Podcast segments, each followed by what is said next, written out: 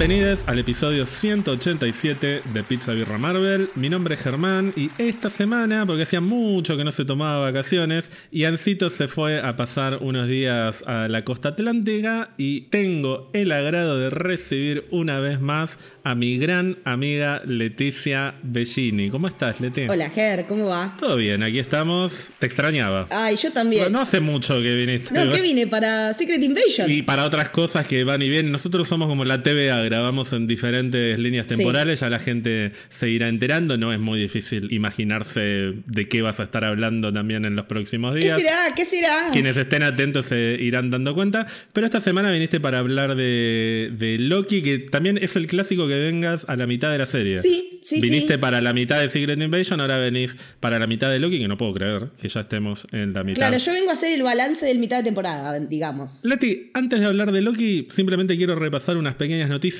barra rumores de la semana. La primera es que ya se estrenó en Disney Plus este viernes 20 de octubre la versión a color de Werewolf by Night. Hombre lobo por la noche a color. Así es como te roban en Palermo. Así te roban en el MCU. Toda la gente decía, ah, este año especial de terror de Mephisto. Había gente que estaba especulando. Pues no, mi cielo. Hombre lobo por la noche, ahora en Technicolor. Pero, a, a ver, ¿no tenía una parte del chiste de la- del episodio que era que se volvía color al final? Sí, yo pensé lo mismo y de hecho en esa parte es como que el plano Lo no... vuelven a blanco y negro, el no sé. No, no, no, el plano no termina nunca y está a color y claro, parece larguísimo, pero porque en, ese, en esa parte, en la versión original, estaba la transición y, y no está Claro. pasando nada acá, porque no hay transición. Yo bastante escéptico fui a ver esto igual, pero no me, no me desagradó porque no es que simplemente lo pusieron a color y listo. Tiene algunos detalles de iluminación que también... Sí, vi algunos jueguitos cam- Tiene como una cosa medio, medio hasta de neón, muy extraña, como retro, pero retro medio futurista también. Es, como medio. ¿Estuvo Giaquino metido en eso? Sí, sí, sí, estuvo Yaquino también retocando todo, pero, pero sí, no, tampoco lo vamos a, a inflar demasiado. Es lo mismo que se estrenó el año pasado, pero a color. o sea. Pero tiene sombrero nuevo. Tiene sombrero nuevo. Leí algún que otro comentario que dijo, a mí en blanco y negro no me había gustado, pero ahora que lo vi a color sí me gustó. Digo, bueno, veo que para gustos no hay absolutamente nada escrito. Me parece No. súper válido que les guste. Yo cuando llegue Avengers Secret Wars y me haga la rewatch de todo Marvel desde el principio de los tiempos, no voy a ver la versión a color, voy a ver la versión en blanco y negro. Recomiendo también que vean, quienes no lo vieron, Director by Night. Director por la Noche, que es el documental sobre, sobre la producción de este especial. El Assemble vendría a ser de la del especial. Claro, no es exactamente el Assembled porque tiene un formato distinto. Se llama Director by Night porque está filmado por el hermano de Michael Giacchino, que mira. los dos cuando eran chicos filmaban películas caseras y está todo el archivo Sí. de lo que ellos hacían cuando eran chicos, que es muy divertido Ah, ver. me interesa. No, no, es absolutamente para la gente que le gusta el cine y que sobre todo a la gente que le el cine desde que eran chicos, es muy lindo y es muy mm, nostálgico verlo. Es justamente la idea de cómo Michael Giacchino siempre, por más que fuera músico y después compositor y demás, en alguna parte de su vida siempre estaba haciendo películas de forma casera como director. Claro, estaba la semillita. Claro, y esta es la primera vez que puede hacerlo de manera 100% profesional. Y el hermano filma toda esa experiencia y habla con los padres, habla de, de cómo era Michael Giacchino cuando era chico. Todo es como el homenaje en vida a Michael Giacchino que me encanta. Sí, sí, hay que, hay que homenajear más en vida, hay que celebrar más la vida que, que- que cuando se muere alguien. Aprovechemos a celebrar a John Williams, ponele ahora que todavía está acá, porque si no después nos pasa como con Carrie que se termina yendo y estamos todos posteando hoy, que es- hoy estamos grabando el día de cumpleaños de Carrie Fisher, así que estamos todos llenando las redes con ella. Y John Williams es como Mirta que se retira Sí. y no se va. O sea, nunca se termina de Claro. retirar y me encanta. Que siga grabando hasta, hasta los 150 años, si quiere. Ah, y el que se retiró fue Michael Caine, qué lástima. Sí, yo no le creo mucho. Eh, hasta que lo llame Nolan de vuelta. Bueno, y el mismo día que salió Werewolf by Night ahora en color, también salió a la venta el Marvel's Spider-Man 2, el juego exclusivo de PlayStation 5 desarrollado por Insomniac Games, que es la secuela del primer juego de Spider-Man de 2018 y también del spin-off Spider-Man Miles Morales de 2020. Y bueno, al igual que los juegos anteriores, recibió críticas extremadamente positivas por su historia, por sus personajes, por el gameplay, por la calidad visual, por muchas cosas que no leí nada y no voy a leer nada porque como no lo voy a jugar porque no tengo PlayStation 5, voy a hacer lo mismo que hice con el Spider-Man. Hasta que no salga en PC o hasta que no tenga una PlayStation 5, quiero saber lo menos posible. En cualquier momento algo me voy a spoilear igual. Vi algunas imágenes, en algunas stills, digamos, y se ve precioso. Pero no más que eso. Y aparte tampoco tengo PlayStation ni nada de eso. Eh, me imagino que el que lo jugará va a ser Lucho, así que después le preguntaré a Lucho qué onda el juego. Sí, te iba a preguntar si vos eras, si tenías un costado gamer, porque siempre hablamos de cine y series. No, gamer, la verdad que lo único que hago es jugar juegos de diseño de indumentaria y de, house dressing, o sea, como de, diseño de, de diseños interiores en celular hace años, pero no. Y, y boludece juntar moneditas y esas cosas, pero no, no tengo. Nunca tuve consola, eh, nunca tuve PC potente como para tirar juegos. He jugado, ponele al 12 Minutes, que me, lo, que me lo compré en su momento porque era muy memento, porque Tenía la voz de William Dafoe y la voz de, de, James McAvoy. Eh, lo jugué por eso, tardé un huevo porque no tengo paciencia y me termino buscando los walkthroughs y termino haciendo trampa. Pero no, no, tengo costado gamer y no. Estuve así de comprarme una Play 4 para jugar el Last of Us.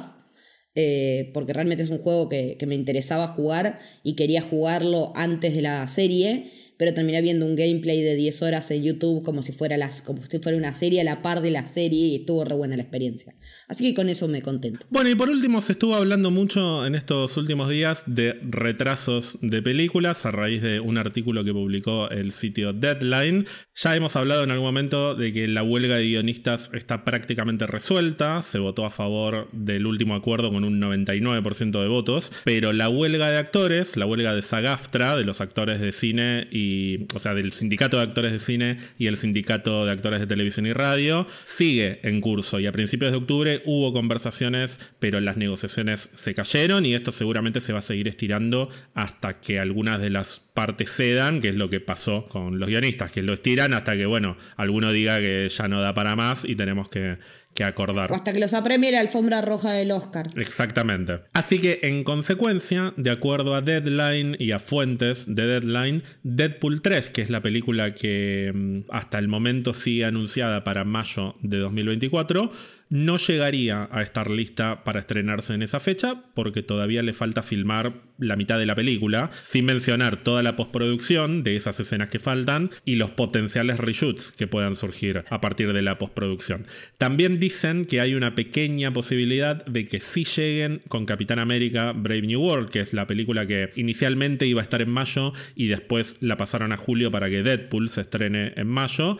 Y si Deadpool no llega, tal vez le meten a Capitán América que sí está filmada y la mueven a mayo para que ocupe su lugar. Esto es porque por lo menos está filmada, ya está en un estado de postproducción relativamente avanzado, pero de todos modos, tanto la huelga de guionistas que recién terminó como la huelga de actores van a afectar esa postproducción porque van a tener que hacer reshoots en algún momento y bueno, no están del todo dadas las condiciones como para asegurar que la película pueda llegar a estar lista ni para mayo ni para julio. Son las únicas dos películas que habían entrado en producción antes de que empezaran las huelgas porque Thunderbolts, que es la otra película anunciada para 2024, ni siquiera se había empezado a filmar y bueno, ni hablar del resto que están todavía en desarrollo inicial. Yo personalmente pienso que independientemente de cuándo terminan las huelgas, con tanta lupa que hay sobre Marvel y la calidad y los efectos especiales y todo lo que se viene hablando desde hace dos años, yo espero que no se concentren en adelantar o retrasar, sino en que entreguen los mejores productos posibles, que las películas salgan lo más prolijas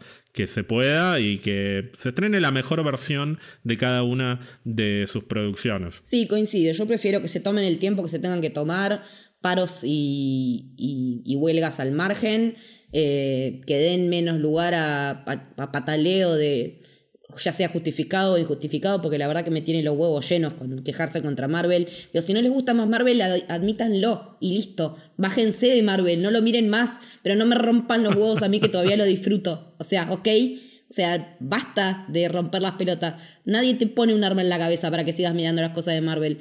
O sea, es como dijo Lorna en el episodio, en el episodio pasado, let people enjoy things. Si nos gustan las cosas, déjennos disfrutar. No nos traten de infradotados porque hay cosas de Marvel que nos gustan. O sea, me tienen literalmente repodrida. Estoy repodrida de leer al, al anti-Marvel de toda la vida, al deseíta anti-Marvel, al fan de Marvel que dice Marvel se murió con Endgame eh, y con Tony Stark. Me tienen harta. El MCU está muerto, bueno, sí, andante ralo, me chupa 10 huevos tu opinión. A mí yo lo sigo disfrutando, no me jodas. O sea, estoy bloqueando gente en redes porque me tienen cansada. O sea, en ese punto de, de intolerancia estoy, fin de año, o sea, todo junto, basta. Dos cositas. Yo creo que el clima político está muy caldeado y eso nos lleva a estos exabruptos. y el otro tema es que menos mal que yo me enojo mucho y las traigo a ustedes como para bajarme, ¿no? O sea, se suponía que ustedes debían traer el balance. ah, para, un dato que, que no sé si tiraste, o sea, nada que ver, volviendo a lo de Deadpool, ¿no? Sí. Diciendo que está Hugh Jackman. Se separó Hugh Jackman. No hablaste Está confirmado, y porque trato de no meterme en la vida privada de los actores, pero me encanta. ¿Está confirmado? Yo creo que sí, ¿eh? O sea, lo leí en varios lados. O sea, ya vi mucha gente contenta festejando y diciendo está soltero, está soltero. No sé, o sea, un matrimonio de tantos. Me da pena porque un matrimonio de tantos años y qué sé yo, pero me parece como que yo le entro a Jack, a Hugh Jackman todavía. Sí, no, no es mi target, ni por edad, ni por y, bueno, la fisionomía, pero. No, es que en general por edad tampoco, pero es como, está lindo el señor. No, está en un estado físico que yo no voy a tener en mi vida. O sea, olvídate a esa edad. No lo he tenido y no lo voy a tener nunca. Pasa que a mí me. En los tipos que pueden hacer todo, o sea, hacer así de macho rudote como Wolverine y después lo ves en un musical cantando y bailando, es como que tengo un soft spot en esa, en esa cosa, ¿viste? no, aparte es, es. Hugh Jackman es un caballero con todas las letras. Es un tipo que te lo cruzas por la calle y puede estar del peor humor, puede venir de pelearse con, abogados. Y se va a sacar una selfie con vos. Y va a tener buena onda con el fan que se quiera sacar una foto, sí. Sí, sí, es de esos que decís, cuidémoslo en una cajita de cristal, seguí cuidándote tu cáncer de piel porque necesitamos que te saca mucho tiempo. Pero bueno, te propongo que hablemos ahora sí del tercer episodio de Loki, que se llamó 1893 y que estuvo dirigido por una persona llamada Kasra Farahani, que es también el diseñador de producción de la serie, es decir, es la persona que es la responsable de que los sets se vean como se ven y en este capítulo me parece que además de lucirse como como director, se lució como diseñador de producción definitivamente, porque todos los sets de época que tuvimos eh, en esta serie a veces no son para mí lo suficientemente valorados. A veces, sobre todo en este tipo de, producto, en este tipo de producto que al final lo que termina importando es eh, oh, no, no hubo referencia a Endgame, bueno, pero mira un poquito el laburo que hay detrás de estos sets. No, en los momentos eh, me tomé el trabajo de en el rewatch de ver cuando hacían la panorámica de lo que es Chicago en esa época, en los fondos con las fábricas que en esa época estaban a full con, con, todo lo que era la industrialización de esa zona del medio oeste, el humo de las chimeneas al fondo del plano, o sea, la profundidad de campo que se maneja con detalles, el hecho de que no sé si está hecho en sets reales o con pantalla verde o qué, pero me creí toda, cada, cada pedazo de casa de madera, me lo creí, cada cartel viejo. Es un lujo el diseño de producción de Loki. Eh, lo mismo cuando es la TVA, con eso, esa forma medio... Eh, eh, medio steampunk, retro, una mezcla de, de viejo y nuevo. La verdad que. Este año yo había leído también, leyendo los comentarios de la gente que trabaja en la serie, como por ejemplo Kasra Farhani. Este año están tratando de meter también una estética medio soviética en, los diseños de, estos subniveles de la TVA que no habíamos visto en la primera temporada, que es la parte que quedó olvidada. Y por eso tiene esa estética como medio de búnker, búnker de guerra. El quilombo que es la oficina de Obi, por ejemplo, ahí se nota un montón. Y que cada chirimbolito parece es real y como que tiene un montón de cosas que vos decís, me encantaría meter mano en esas porquerías, porque quiero ver qué tiene Obi guardado ahí. La verdad que, y, lo de la estética... Eh, soviética yo medio que lo había visto también la temporada anterior en todo lo que son los, los salones de reuniones. Tal cual, pero eso más para la parte más burocrática. Claro, pero que se metan con esta parte más tipo, como vos decías, búnker, me encanta. Y me encanta esa estética porque es muy característica. Sí, y pensemos también que Farahani, antes de ser diseñador de producción de Loki, ya venía trabajando como artista conceptual en Marvel.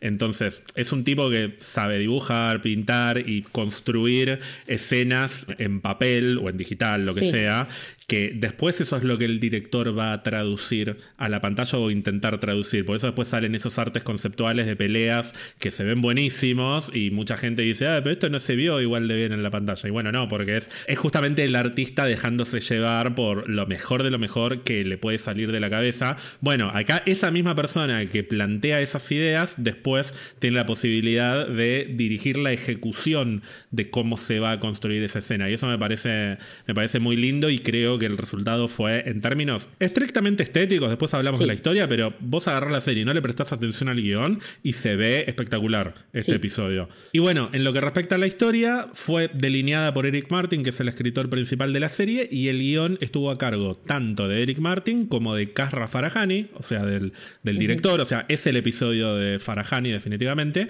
Y también figura como guionista Jason O'Leary, que no tiene nada que ver con el mundo de Marvel, pero que viene de trabajar con Kasra Farahani en una película anterior, que nada, es una de las pocas personas que no tienen nada que ver con Marvel en esta serie, pero sí tiene que ver con el director y guionista de este episodio. Director, guionista y diseñador de producción, insisto. El Sí. episodio de Farahani, e insisto también con que Loki es una serie hecha en casa. O sea, es una serie en Y la se que se nota. nota mucho la mano de la gente que está involucrada. Se nota que es gente que está involucrada con el proyecto y eso para mí no es un dato menor. Para mí se termina notando. Cuando después disfrutamos los productos es porque la mano que intervino en la creación de esos productos fue la mano correcta, como es el caso de tu director favorito y guionista favorito Sí. de Marvel Studios, James Gunn, que lo podés criticar con todo, pero nunca me vas a Ya me negar. amigué con James Gunn, ya me amigué. Ahora ya, ahora ya sos fan de verdad, por eso estás esperando Superman Legacy. Pero vos criticándolo, todo lo que lo has criticado en su momento, nunca dejaste de reconocer que un producto de James Gunn es un producto James Gunn. No, una cosa es que, es que la identidad se nota. Tal cual. Después te puede, te puede interpelar o no. Lo que hablaban con Lorna en el episodio pasado. No todo es para vos, siempre. Entonces, yo también digo, esto no es para mí, lo dejo pasar y listo. Y digo, sí, no me gusta por esto, por esto, y listo. Y dejo que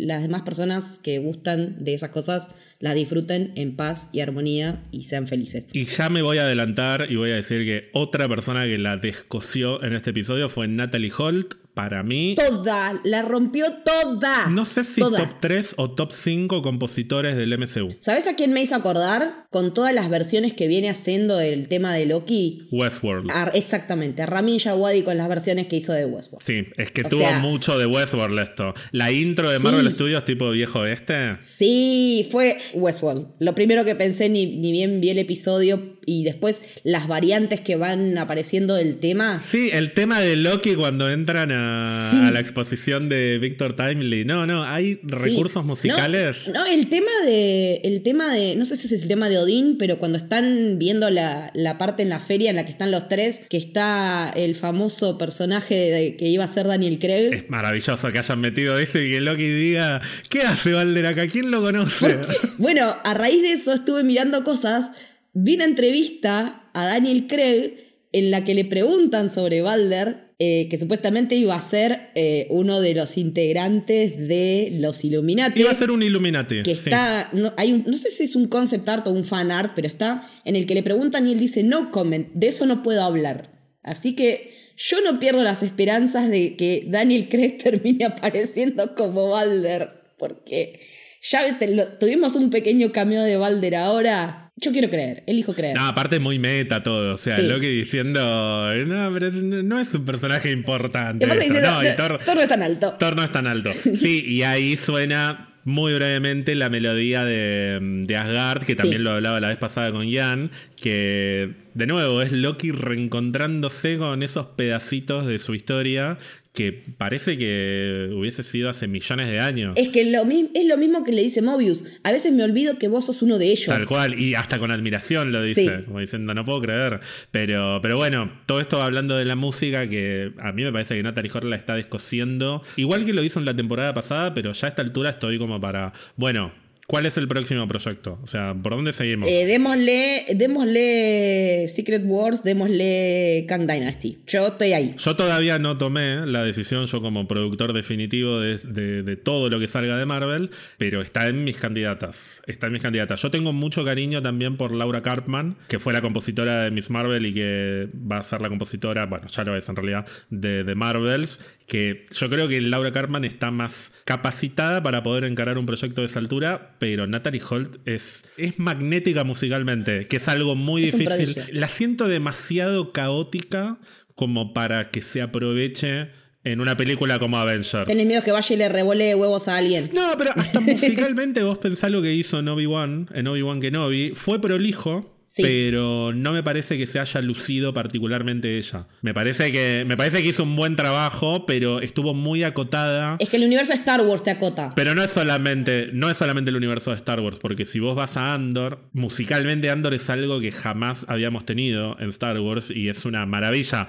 Obi-Wan no era el, el lugar como para poder experimentar. Estuvo bien lo que hizo Natalie Holt. No, porque tenés los temas de cada uno de los personajes. Vos tenés el tema de Obi-Wan, tenés el tema de Leia, tenés el tema de esto, las referencias. En cambio, con todo lo que tiene que ver con Andor, eh, está como escindido de los Skywalker. Tal cual. Entonces te da otras libertades, no solo narrativas, sino musicales.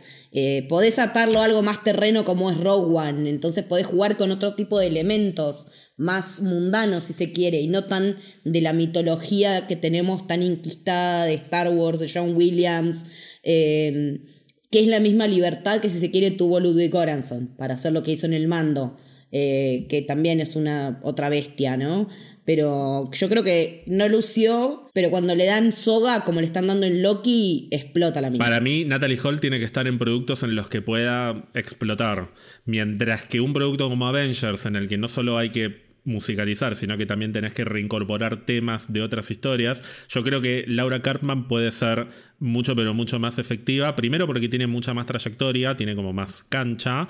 Y además porque ya viene de la experiencia de trabajar en What If, en la que en cada capítulo retomó temas de toda la historia del MCU, pero temas súper oscuros. Temas que capaz que pasan desapercibidos porque no son de los más identificables, no quiero decir memorable porque yo me acuerdo, pero no son identificables, como el tema de Black Widow de Avengers, que sonó tres veces a lo largo de todo el MCU. Bueno, Laura Carman lo trajo, de la misma manera que trajo temas de prácticamente todas las bandas de sonido del MCU.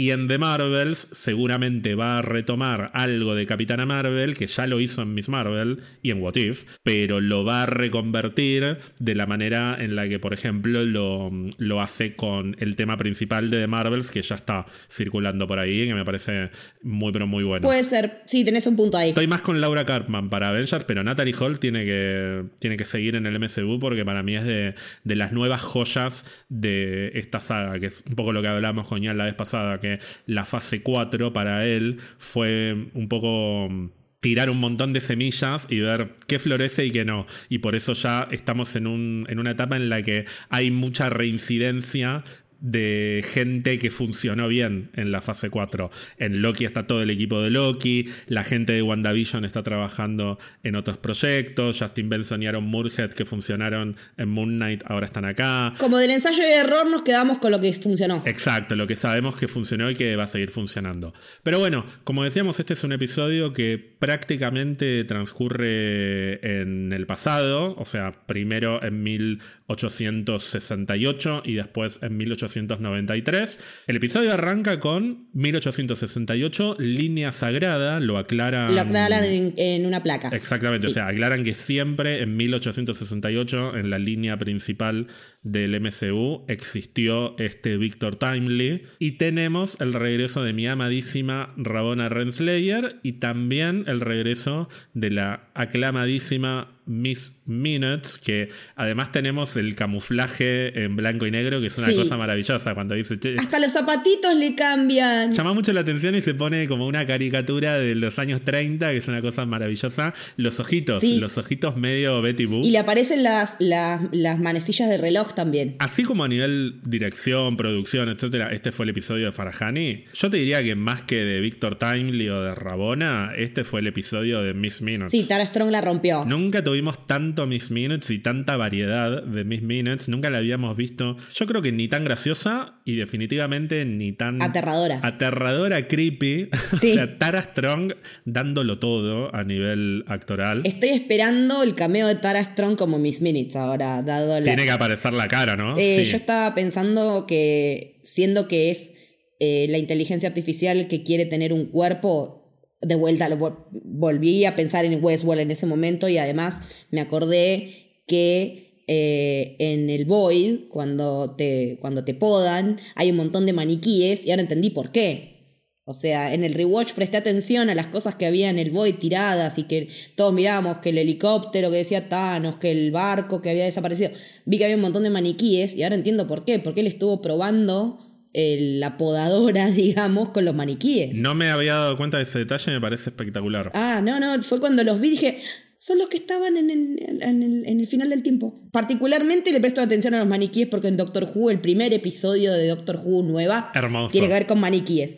Y la verdad es que esta temporada estructuralmente es muy Doctor Who, de estar un episodio en cada, en cada eh, tiempo, en cada época, y que ellos se tengan que luquear de época. Literalmente le debe la vida a Doctor Who Loki en un montón de sentidos. En esta temporada lo estoy viendo no como comparativo, sino como homenaje. Y me encanta que una serie tan icónica y que nos dio tanto a los fans de la ciencia ficción eh, nos siga dando eh, material para, para reciclar y para poder traer a audiencias que por ahí no se van a poner a ver Doctor Who.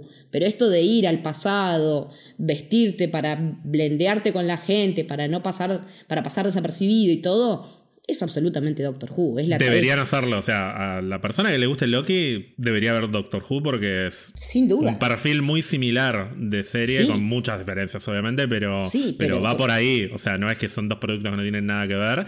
Y esto que decís de que esta temporada está más Doctor Who, ellos dijeron, no me acuerdo si fue Tom Hiddleston o quién, pero dijeron que la primera temporada también tenían la intención de que en cada episodio se pudiera visitar algún como algún momento temporal que les permitiera jugar con esto, pero como se filmó en todo el contexto del COVID, de pandemia. fue un poquito más complicado ejecutar eso, pero bueno, sí, definitivamente esta temporada para mí está metiéndole el triple a, como a las referencias jubianas y me parece genial. Pero bueno, lo que tenemos en esta escena intro es básicamente Rabona cumpliendo una especie de misión que implica dejarle a este joven Victor Timely un paquete que lo que tiene adentro es el manual escrito por Uroboros, o sea, el manual de la TVA, que acá es cuando yo ya me empiezo a enloquecer, porque esto es en la línea sagrada. Sí, en la línea en la que los Avengers vencieron a Thanos. Sí, que odio decirle la línea sagrada porque me suena muy TVA, o sea, yo prefiero decirle la línea Sí. principal, pero a- en términos prácticos para ellos es la línea sagrada, pero cuando viajan a 1893 ya es una línea alternativa, es decir, que yo Claro. tengo que interpretar que, Que la entrega del libro. Claro, el momento nexus de esta escena es Rabona dándole el libro a Victor Timely. Es decir, que si no le hubiera dado ese libro, Victor Timely no habría llegado a la instancia eh, a la que llega después.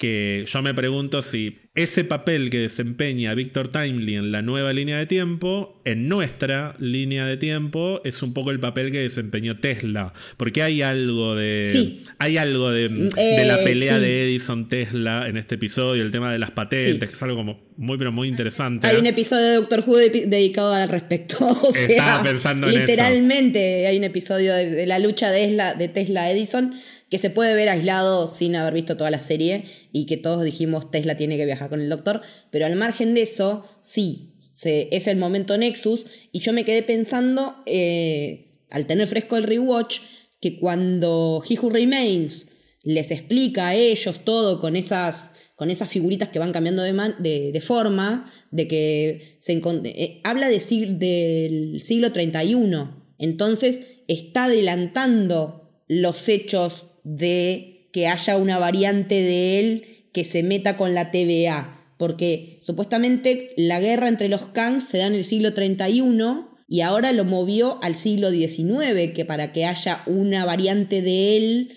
que tenga los conocimientos de la TVA. O sea, el plan de contingencia implica mover los tiempos unos cuantos siglos para como antes. Es, eso me resultó súper extraño en cuanto a la línea de tiempo. En realidad lo que pasa, acá es cuando nos empezamos, o sea, este episodio es... Falopa. Se abre, o sea, el multiverso de la falopa está en su mejor momento. Porque en realidad He Who Remains, que se supone que viene del siglo 31, todo este quilombo empieza porque abre un portal multiversal y se encuentra con otro Nathaniel Richards, como él, o sea, son un Nathaniel Richard del siglo 31 y uno de otra línea temporal que tal vez no es del siglo 31, no sabemos de dónde viene. Y después hay otro y otro. Entonces, yo me pregunto, ¿qué pasa o qué pasaría si a raíz de los eventos de esta línea ramificada, Victor Timely abre una puerta y se encuentra con Nathaniel Richards del siglo 31 de otro universo. Y da comienzo a lo que contó He Remains. Y da comienzo a lo que contó He Remains. Y tal vez estamos en un loop eterno en el que no es que siempre hubo una línea de tiempo. Tal vez estamos ahora en los inicios de la línea de tiempo que ya conocimos podada. Claro, y que eventualmente se va a podar y se va a resetear y va a venir una guerra multiversal. Tal vez la guerra multiversal de la que hablan es, lo que vamos la a ver. guerra que va a venir y no es una guerra que ya pasó. Me gusta esa idea. Tal vez todo es un loop lo que estamos viviendo. Y yo creo, es que la serie. Tal vez esta temporada, esta temporada tal vez termina sí. con la formación de la TVA a cargo de Kang y Rabona y el consejo de Kangs, porque vimos en el primer episodio que detrás de la pared de los guardianes del tiempo hay más de un Kang esculpidos. Entonces, se supone que la TVA estaba regida por un Kang principal, que es el que tiene una estatua gigante. contra el que choca Loki. Contra la que choca Loki. Pero debe haber otros Kang que forman parte de ese consejo y que se sientan en la misma mesa en la que se sentaban todos esos personajes. Tal vez para que pase eso Nathaniel Richards del siglo 31 tiene que entrar en contacto con Victor Timely y tal vez Loki y Mobius están dando inicio a lo que ya pasó y todo es un loop eterno del cual no es que van a tener que salir, sino que estamos viviendo el pasado, solo que no lo sabemos todavía. Lo cual le daría la razón a Sylvie, de algún punto, en algún punto que dice que, que sigue. ella tiene como, como motivo, como, como motivación, matar a todas las variantes de Kang que existan. Eh, porque no quiere que exista la TVA, porque si existe la TVA, ella va a tener que siempre volver a pasar por lo mismo, la van a tener que podar y toda la bola, y va a tener que tener esa vida de mierda siempre. Pero acá ya le perdonó la vida a uno. Entonces, ¿será que esto de que Sylvie, siendo la variante descocada o la variante que escapó, y no matando a Victor Timely también setea a que se dé todo lo que ella no quiere que pase. Es un quilombo, lo sé, pero tiene sentido. Y aparte, pensemos lo siguiente: tenemos un personaje que se llama Ouroboros, que es la serpiente que se come la cola. Pues, y circularidad total. Ahora quiero hablar de Ouroboros, pero mm, en realidad no, es que, no le da la razón a Sylvie para mí, porque Silvi lo que dijo es, voy a matar a He Who Remains y acá no pasó nada, listo. O sea, todo lo que está diciendo, esto de que van a venir un montón de variantes mías, es todo zaraza. No me voy a creer esto y por eso lo mata. Y ahí a Loki le agarra el ataque y dice, van a venir un montón de Kangs y nos tenemos que preparar para la guerra. Ahora que Sylvie se encontró otro, me parece que Sylvie está empezando a caer en la cuenta de, hay más Kangs. O sea, no, ya está. O sea, me mandé la cagada y van a venir más Kangs, porque acá apareció el segundo. Esto no podría haber pasado técnicamente si Sylvie no hubiera matado a He Who Remains, porque todo habría seguido su curso. Es que si He Who Remains dejó un plan de contingencia para que siguieran Miss Minutes y Rabona es porque sabía que Sylvie lo iba, a matar. Pero tal vez eso que hizo. Eso que hizo Rabona siempre pasó, pero no iba a pasar si Sylvie no mataba a He Who Remains. Eh, o sea, claro. si Sylvie no mataba a He Who Remains, no había necesidad de activar ningún plan de contingencia. Porque He Who Remains iba a seguir existiendo. Y es más, yo lo que estoy pensando es que en algún momento vamos a escuchar una conversación entre Kang y Rabona que va a ser la grabación que escuchó Loki. Es que eso va a pasar al final cuando se forme la TVA Sí. inicial. Con... Es que esto va a terminar así. Esto Sí. va a terminar con Listo, spoilamos la serie. el inicio de la TVA y la guerra multiversal que ocurrió hace mucho tiempo va a ser Avengers Secret Wars. Lo que pasa es que ahí se va a dar el momento.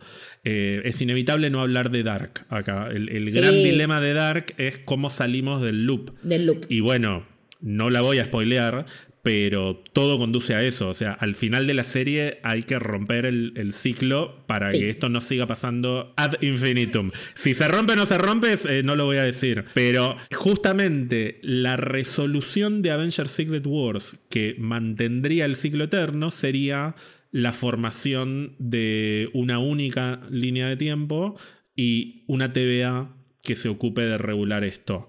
O sea, eso debería pasar después de la, de la guerra multiversal. Esta que además hay que ver, hay que ver de qué están hablando cuando hablan de guerra multiversal. Porque lo de guerra multiversal, nosotros lo sacamos de un video que Sí. reproduce el discurso y la historia de los guardianes del tiempo. Ellos lo que dicen es: había muchas líneas de tiempo, vinieron los. eh, hubo una guerra multiversal y los guardianes del tiempo armaron una única mm, línea temporal. Entonces, yo lo que entiendo es que primero estuvieron los Kangs se dio la guerra y ahí vino la decisión de hacemos una TVA que lo Sí. hizo He Who Remains y establecemos esta mentira de los guardianes del tiempo. La mentira Sí. de los guardianes del tiempo viene de He Who Remains como Sí. reemplazo Del concilio verdadero. pero porque la TVA, hay que ver cuál era la función de la TVA de los Kangs y cuál Sí. es la función de la TVA posterior, que es la de, De los la Guardianes del Remains. Tiempo. La TVA de los Guardianes del Tiempo, o sea, de He Who Remains, tiene como función que exista solo una línea de tiempo, no solo una línea de tiempo, porque hay otras líneas de tiempo, pero que de esta línea de tiempo no se abran ramificaciones, para que no aparezcan otros Nathaniel Richards. La TVA anterior, para mí no era ni siquiera TVA. Era el Consejo de Guerra de Kang. Sí. Era el lugar desde el cual Kang y sus compañeros, su concilio de Kangs, conquistaban líneas de tiempo. Y como consecuencia de la guerra multiversal, viene He Who Remains a terminar con, con todas sus variantes, podando las líneas de tiempo de las cuales pueden venir. Esa debería ser para mí la solución a esta guerra multiversal que se dio siempre. Y así como con Dark nos preguntamos cómo hacemos para que en este momento clave no vuelva a empezar toda la historia de nuevo, yo creo que en Avengers Secret Wars se va a dar esta guerra multiversal que ya pasó y siempre pasó, pero hay que ver si podemos romper el ciclo y que la solución no sea podar las líneas de tiempo y que venga la TVA de He Who Remains. Es que esto me hace pensar en Doctor Strange en The Multiverse of Madness y el tema de las incursiones. O sea, nosotros pudimos ver todo el tema de los universos alternativos más allá de América Chávez, porque está todo este quilombo de que Sylvie mató a He Remains y habilitó la posibilidad de las incursiones, o no tiene nada que ver, porque lo que quiero ver es cómo se integra esto a lo que ya vimos en el MCU a nivel multiverso, bueno, con los Peter Parkers y todo eso. Yo entiendo que todo esto se da a raíz de que Loki, de que Sylvie mata a He Remains y por eso pasa lo que pasa en No Way Home y en Multiverse of Madness. Es que no es... ¿Estoy errada? Para mí no es que gracias a eso pasa No Way Home y Multiverse of Madness. Gracias a eso pasa todo. Toda la existencia de- del MCU. Nosotros lo que vimos al final de Loki temporada 1 fue el nacimiento de un multiverso que siempre existió.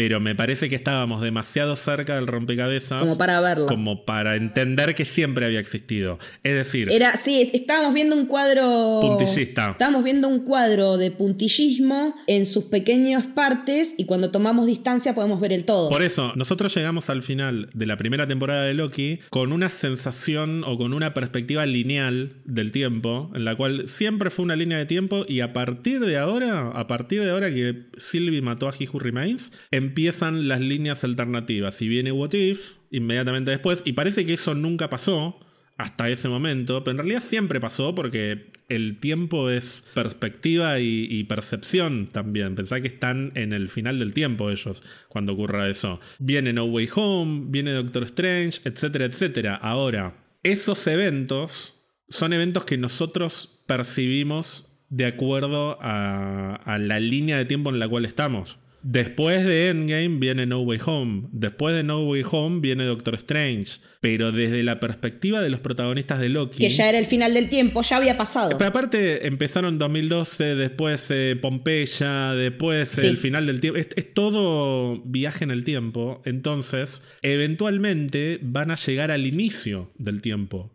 Si la primera temporada de Loki culminó en el final del tiempo, esta primera temporada va a culminar para mí en el inicio del tiempo y en el inicio de un loop eterno hasta Secret Sí. Wars, o sea, hasta Secret Wars para mí va a ser un loop eterno, Sí. en el cual, dependiendo de dónde te pares, si vos te parás en Iron Man 2008 Sí. y empezás de ahí, que sería como, como el, el punto de inicio de nuestra perspectiva, como la batalla de Yavin de. Star Wars, que es un ejemplo que lo pone la misma gente de Marvel.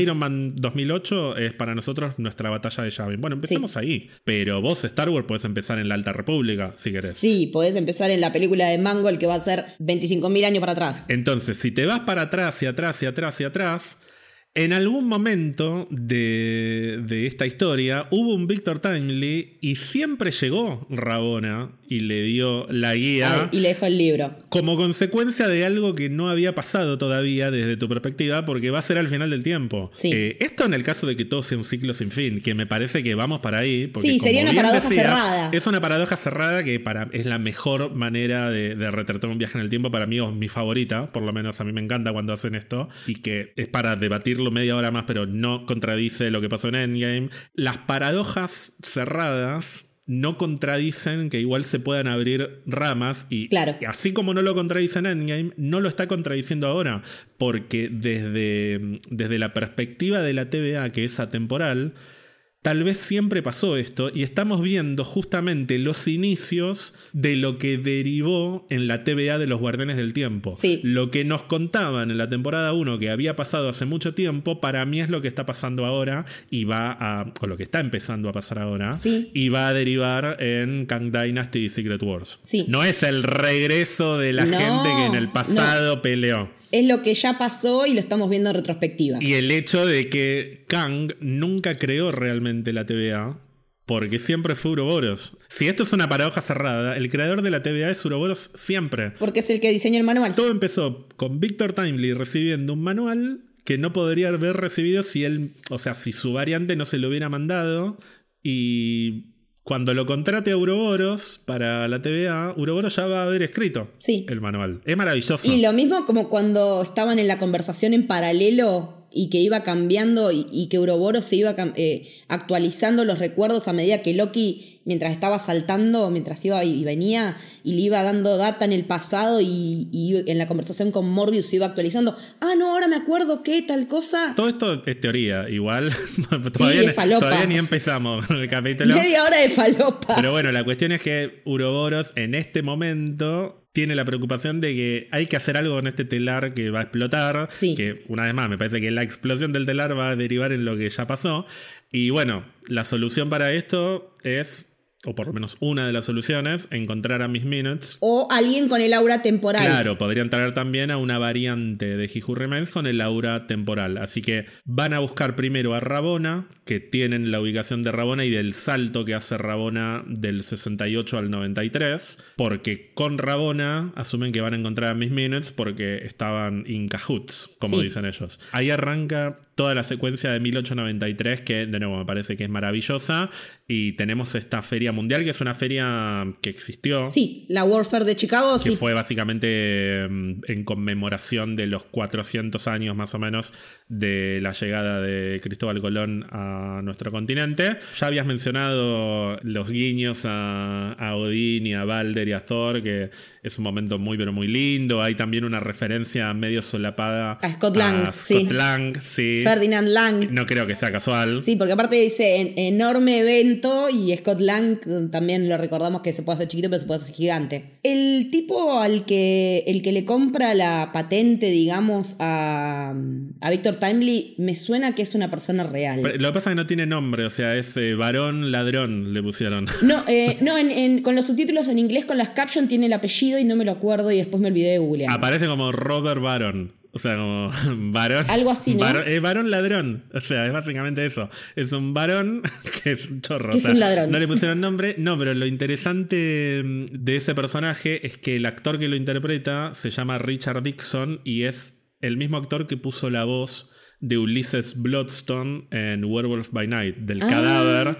Que sí. yo cuando vi Richard Dixon dije, pero este, busqué a ver quién era Werewolf by Night y digo, para, no me jodas que este tipo es Ulysses Bloodstone y están conectando con Werewolf by Night y nos están diciendo cuándo ocurrió Werewolf by Night, porque si este tipo está vivo acá, debe ser dentro Claro. de unos años Werewolf. Pero no, son dos personajes que son absolutamente independientes hasta donde entiendo yo. Reciclaje de actores. Porque además físicamente no tiene nada que ver con No. Ulysses Bloodstone. Y sí, reciclaje y también está bueno que además de haber puesto la voz para una pequeña participación, acá puede hacer otra cosa más divertida. Bueno, y tenemos la presentación de Victor Timely's Astounding Temporal Marvels, o sea, las Marvels, las maravillas temporales, Marvels claramente, no, ni tengo que decir que es una referencia, de Victor Timely con la reintroducción de la estrella invitada especial Jonathan Majors, a quien habíamos visto por última vez en Ant-Man and the Wasp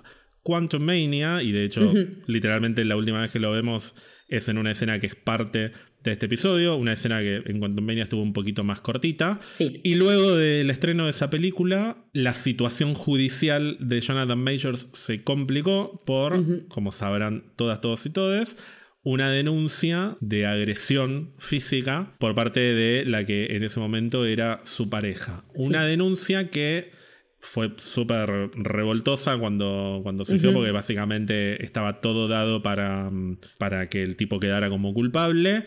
Se fue prolongando el proceso judicial, todavía no hay una sentencia al respecto.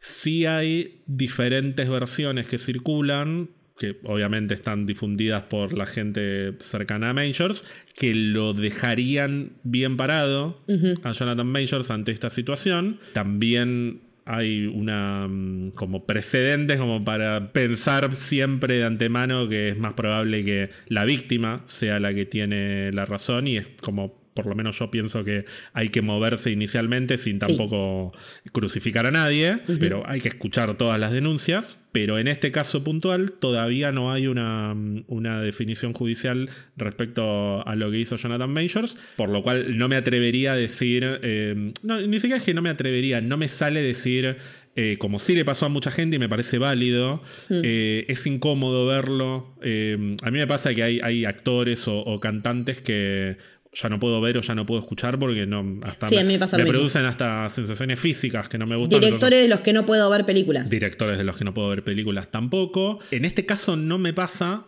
porque todavía no vi algo que me confirme que efectivamente es la persona espantosa que, que denunciaron que es y porque el caso puntual por el cual lo denuncian tiene algunas aristas que después cuando lo analizás un poco más en detalle decís, bueno, prestemos un poco más de atención que puede ser que sea verdad en este caso. Siempre la defensa de, de las personas que son denunciadas por estas cosas van a jugar a las cartas que sean más favorables a, a sus defendidos. A sus defendidos. En este caso estamos hablando de un hombre afroamericano que si interviene la policía, o sea, el contexto del lugar en el que vive Jonathan Majors eh, de Estados Unidos da las bases como para aceptar que esa carta pueda ser válida. De la misma manera Sí. que las estadísticas dan las bases como para pensar que es probable que la víctima tenga razón. O sea, son dos cosas que no son Sí. incompatibles y que me parece que hay que tener en cuenta siempre, pero bueno, de nuevo, la defensa siempre va a jugar a las cartas que sean más favorables. A mí personalmente con Jonathan Majors me pasa que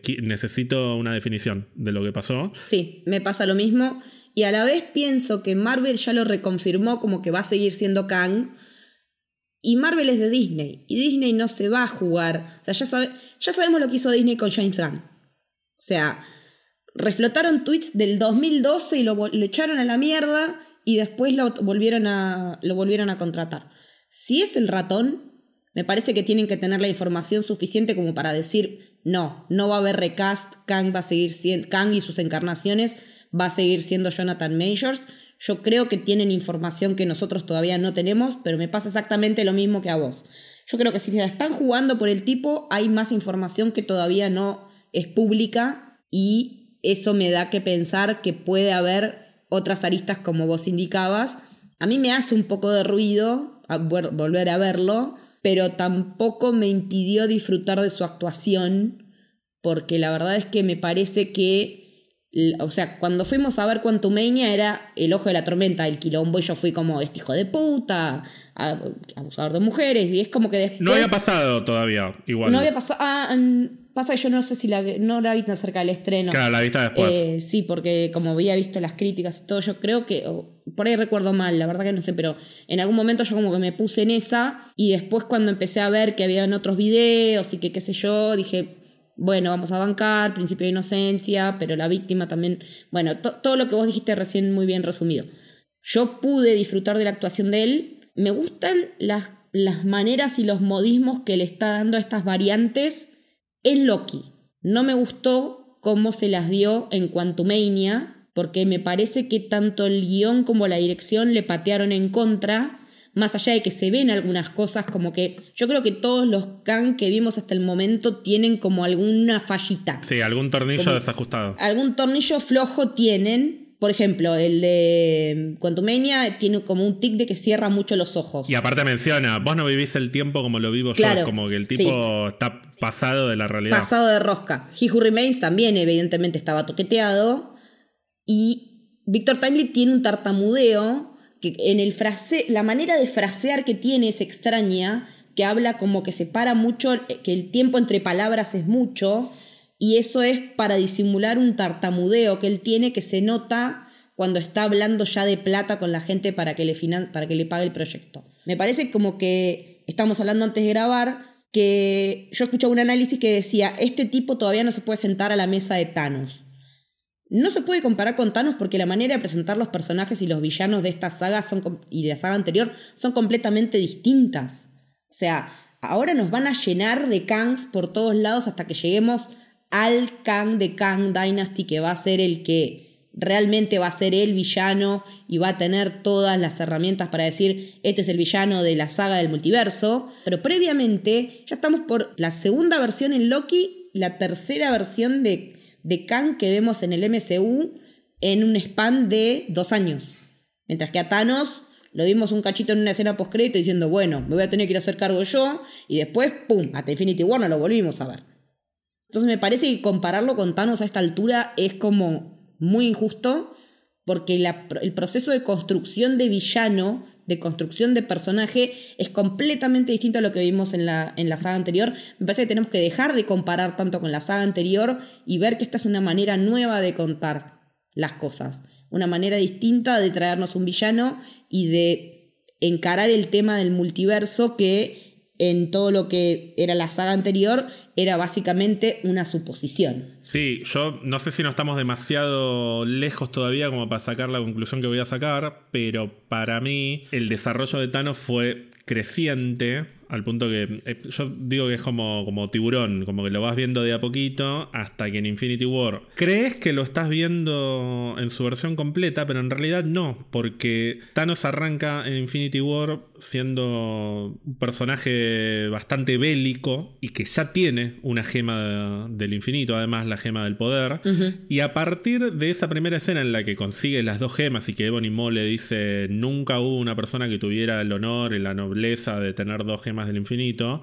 A partir de ahí, Thanos se va volviendo. se va volviendo más sutil en su manera de actuar. Hasta que cuando tiene todas las gemas es cuando más calmado está. Y de hecho, eso hasta se, se ve en, en, el diseño de su vestuario. A medida que avanza la película, tiene menos ropa. Thanos, al punto que al final ya prácticamente no tiene armadura porque no la necesita. Y recién en Endgame vemos a la versión más desquiciada de Thanos, que es la que nosotros creíamos que íbamos a ver, no solo creíamos que íbamos a ver, sino que creíamos que ya habíamos visto. Pero recién en la última media hora de Endgame, Thanos dice: Yo me creo que soy el más poronga de todos. Y, y hasta yo mismo, en mi, versión anterior, que logró lo que yo quería lograr, estaba equivocado. Yo voy a hacer lo que hmm. ni siquiera él pudo hacer, que es destruir el universo. Y bueno, pará, pará un poquito. Se te está pasando un poco de rosca, papi. Y ahí se pone el casco y saca el arma y viene todo el ejército. Y ese es el Thanos que, que uno imaginaba cuando se amenazaba con que iba a venir Thanos. Acá me parece que vamos al revés. Acá nos van a saturar de Kangs Primero He Who Remains, después Kang, después la postcrédito con el concilio de, mamarrachos, eso, que son todos mamarrachos, pero eso es algo que para mí en Quantum Mania no salió bien porque no creo que haya estado bien ejecutado, pero me parece que entiendo la idea. Se tienen que ver bizarros los Kangs del concilio, porque gente decía, esa es la gran amenaza que se viene, el otro que habla que, no tiene voz, los locos que están ahí gritando, que están... ¡Eh! Digo, ¿esa es, ¿ese es el gran nuevo villano? No, esa es la versión maximalista del villano que eventualmente cuando estalle esta guerra multiversal que va a pasar y que a la vez tal vez ya pasó, cuando estalle eso, todo se va a terminar uniendo en un como en un único universo en el cual va a haber un solo Khan que va a ser el definitivo y que va a ser más minimalista. Y esa es la gracia de verlo con tantos tics y con tantos con tantos rasgos tan tan distintivos y tan llamativos. Y también me parece que el hecho de que sea Jonathan Majors también hace que le pongamos la lupa con mucha más intensidad que me parece natural también que pase eso porque bueno es inevitable. Sí absolutamente. Pero bueno, yendo concretamente a lo que es Victor Timely, en esta feria muestra el diseño de lo que sería el telar temporal, que lo vende básicamente como, como el futuro de la electricidad en el planeta. Y Después termina resultando que en realidad él no sabe muy bien cómo, cómo llevar a cabo todo lo que está proponiendo. O sea, es medio un chanta. O sea, él está ahí para vender las patentes. sí, a mí me pareció medio vende humo. Hmm. Es un vende humo que recibió un documento en el cual había un montón de ideas fascinantes y yo creo que también él en su inseguridad piensa que no puede llegar a ejecutar esas ideas. Entonces lo mejor que puede hacer es venderlo y que después otro se coma el, moco de que al final no servía para nada. Al nivel de que tiene dos propiedades. O sea, nada despreciable para un hombre afroamericano en el siglo XIX. Que también escuché algunas críticas en cuanto a, que no se tocó el tema racial de una manera realista, porque cuando estamos arrancando, eh, cuando arranca, cuando, cuando, llega Rabona y le da la, guía, es tres años después del final de la guerra de secesión en los Estados Unidos, el, norte contra el sur, eh, de que se abole, de, la abolición de la esclavitud. Eh, lo escuché desde la perspectiva de hombres afroamericanos haciendo el, el, análisis, ¿no? Y diciendo cómo puede ser que hayan obviado toda esta parte histórica tan interesante y me parece que tienen algo de razón en eso, como que como un tipo negro en eso que se dedicaba de chiquito a hacer velas, que también una, hay una cuestión con, con lo que es la iluminación, la luz, la energía, porque él está haciendo velas cuando le deja el libro y se ve atrás que está todo colgado, todas las velitas que están recién hechas secándose. Eh, llegue a tener dos, propiedades en nada más y nada menos que Chicago, que en esa época tuvo un crecimiento exponencial en 20 años de 4.000 habitantes a 150.000. O sea, y, con un montón de gente eh, afroamericana que migraba hacia esa zona porque ahí podían tener otras opciones de trabajo, pero tampoco como para tener dos propiedades como tiene él. Eso es lo que, lo que resaltaban en este análisis que escuché y me parece que algo de asidero hay. Sí, a mí me parece interesante también eso, que nada, en la primera escena, cuando llega Rabón al 68, yo lo pensé, dije, esto es muy cerca de, la guerra de secesión. Y, nada, después la historia deriva por otro lado, pero mm, a ver, no me parece que sea una falla de guion, no me parece que haya como un agujero por resolver, pero sí me parece que a veces se le esquiva el bulto a algunas cosas que podría ser interesante que no lo esquivaran y terminan desperdiciando algunas oportunidades que no sé si era necesario contar una historia que en este episodio concreto tuviera mm, un perfil sobre la historia del racismo en Estados Unidos. Pero no era ni por casualidad el mismo país ni el mismo mundo que, tenemos hoy. Entonces, encontrarte un mundo tan diverso a fines del siglo XIX. Y a mí me hace un poquito de, un poquito de ruido. No me llega a molestar, pero sí me, me, A ver, no me gusta tener que llegar a Black Panther o a The Falcon and the Winter Soldier para que se toquen algunos temas. Como que estaría bueno que esté presente de, de una manera como más integral, más natural. Y ahí me parece que se nota que, mm, que, tal vez faltó una mirada afroamericana en la construcción de esta historia, porque justo no había un guionista afroamericano cuando escribieron esto, que yo creo que un guionista afroamericano diría, che, pero mira que esto es en el 68 y el 68 era así, así. Y tal vez te ponen una o dos líneas de diálogo. claro, una, una referencia mínima. No te digo que hagas de eso el eje del episodio porque claramente no lo es. A mí me, llamó la atención porque es un análisis que yo jamás hubiera hecho y escuchando a podcasters que son de, de esa etnia digo, tiene sentido que, alguien que lo, o sea, como yo me fijo en el tratamiento de las mujeres, me imagino que la gente afroamericana eh, o negra hará también ese tipo de análisis, a eso me refiero, ¿no? Pero bueno, Loki y Mobius se quieren llevar a, mm, a Victor Timely a la TVA, Rabona se quiere llevar a Victor Timely a su casa y de la nada cae, pero de repente gira la cámara y viene Silvia con un machete. ¡Hola!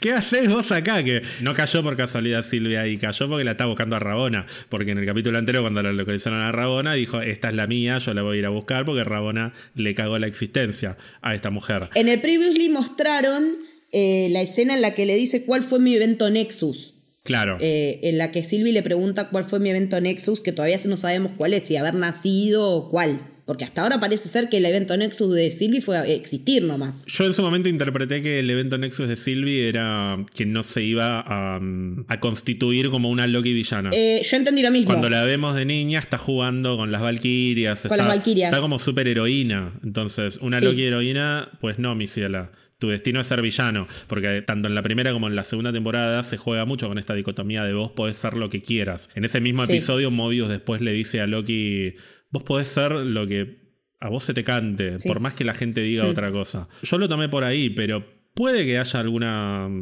alguna vuelta que todavía no estamos terminando de entender. Lo que sí es seguro es que Silvi la tiene atragantada Rabona, la tenía atragantada, bueno, la sigue teniendo porque está viva, sí. Eh, desde siempre. Y me encanta que caiga de la nada, te voy a matar a vos, la voy a matar a la otra. Con el machete verde. Lo voy a cagar matando a todos. a mí me gusta que esté desquiciada Silvi. a mí no me gusta cuando está tan tranquila. Yo quiero que sea... Quilombo. Componente de caos, Silvi, exactamente. Es que sí, es que tiene... Es que es que ahí es eh, donde me gusta que no deje de ser una Loki, de que sea un agente del caos, siendo que el otro está tan contenido y está queriendo, más allá del jugueteo con las sombras en el episodio pasado y toda la bola, me parece que, que nuestro Loki está muy correcto y que nos sigue faltando el componente caótico que por ahí pudimos ver un poquito en la escena de la tortura de que yo en un momento dudé si era verdad o no era verdad lo que estaba haciendo con, con X5, pero el componente caótico de Loki nos lo, está dando Sylvie y la verdad es que me encanta. Sí, porque Loki, sin ser un héroe, está haciendo justamente, que te tengo a vos acá, está haciendo su propio camino del héroe,